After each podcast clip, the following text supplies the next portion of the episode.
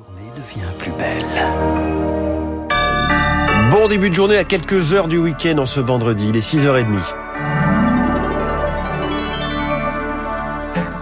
La matinale de Radio Classique avec François Geffrier. Et avec le journal de Marc Tédé sur Radio Classique. Qu'il retourne en Afrique Cette petite phrase d'un député Rassemblement National a embrasé hier l'Assemblée nationale. Oui, prononcée par l'élu de Gironde, Grégoire de Fournas, lors des questions au gouvernement, alors qu'un député France Insoumise, Carlos Martens Bilongo, élu noir, s'exprimait sur le sort d'un bateau de migrants en Méditerranée.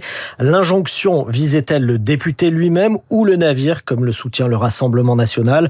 La séance à quoi qu'il en soit a été immédiatement suspendue. Les présidents de groupe se réunissent aujourd'hui à 14h30 pour adopter d'éventuelles sanctions. Lauriane Tout-le-Monde. Impossible de retourner en séance, il faut une riposte en règle pour le député insoumis Manuel Bompard. Il n'est pas question pour nous de siéger dans un hémicycle avec des bancs sur lesquels seraient assis le député qui a tenu ses propos. Même réponse ferme dans la majorité, le député Renaissance Louis Marguerite. On a demandé les sanctions euh, maximales, les sanctions les plus exemplaires possibles. C'est euh, ce qu'on appelle la censure avec suspension, c'est-à-dire l'incapacité à s'exprimer pour une durée déterminée, et la suspension, c'est-à-dire l'interdiction de siéger pour une certaine durée. Voilà, je crois que c'est extrêmement choquant et on est sous le choc de ce qui s'est passé.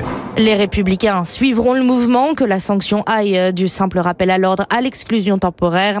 Toute sanction serait une attaque contre les fondements même de la politique du Rassemblement national, selon le député RN Jean-Philippe Tanguy. C'est le programme du Rassemblement national, le fait que les bateaux qui font venir des clandestins doivent retourner dans leur pays d'origine. S'il y a une sanction qui est fondée sur un mensonge de la France insoumise, ça posera un très grave problème à la crédibilité de cette institution. Au maximum, le député RN, auteur des propos jugés racistes, pourrait être exclu de l'Assemblée pendant 15 jours, voire un mois, avec une partie de ses indemnités parlementaires supprimées.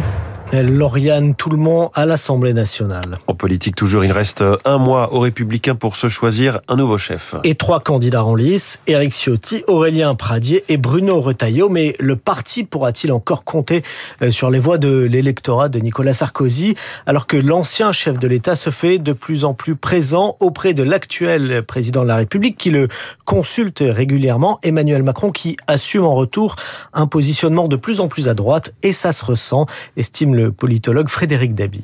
Emmanuel Macron reprend euh, deux thématiques fortes euh, de euh, l'ancienne sarkozyste, la réforme des retraites et puis la, valeur. Son intervention télévisée sur France 2, on a bien vu à quel point Nicolas Sarkozy s'affirmait comme le défenseur de la valeur travail. Là, c'est aussi pas des pas de côté, mais des points communs ou des œillades envoyés à un électorat sarkozyste. Aujourd'hui, très clairement, ce sont des soutiens plutôt appartenant au camp de la droite qui euh, sont les plus fortement exprimés à l'égard d'Emmanuel Macron. Il arrive à capter quasiment 40% des sympathisants LR. Un propos recueillis par Charles Ducrot. Il est 6h33. Cette question en pleine crise de l'hôpital où la situation est tendue faute de personnel. Faut-il réintégrer les soignants non vaccinés contre le Covid? Oui, c'est une des premières décisions de la nouvelle chef du gouvernement italien, Giorgia Meloni.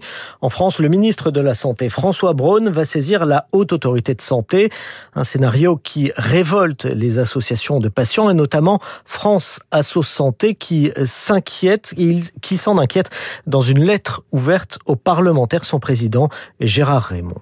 On voit bien aujourd'hui, avec euh, une crainte d'une recrudescence du Covid, qu'il faut réaffirmer qu'effectivement, l'ensemble des professionnels de santé, qu'ils soient à l'hôpital, mais qu'ils soient aussi euh, en libéral, doivent être vaccinés et respecter la loi. Parce que nous considérons qu'effectivement, il y a des populations âgées, des populations qui ont, dans le cadre de leur parcours de soins, sont obligées d'aller dans des établissements de soins et à l'hôpital. C'est pas la peine de les fragiliser ou de leur faire prendre plus de risques que ce qu'ils prennent. Donc pour nous, c'est important que l'ensemble des professionnels de santé soient vaccinés en réponse à la loi. Gérard Raymond, président de l'association de patients France Asso Santé. Nous sommes à quatre jours des élections de mi-mandat aux États-Unis. L'ex-président républicain Donald Trump à la manœuvre pour priver son successeur Joe Biden de majorité. Donald Trump qui multiplie les meetings pour soutenir les candidats de son camp. Il était hier soir à Sioux City en Iowa, l'occasion d'attaquer une nouvelle fois Joe Biden, décrit comme le pire président de l'histoire des États-Unis. Le républicain indique également à demi-mot qu'il reviendra, stratégie décryptée par Jean-Éric Brana, spécialiste de la politique et de la société américaine.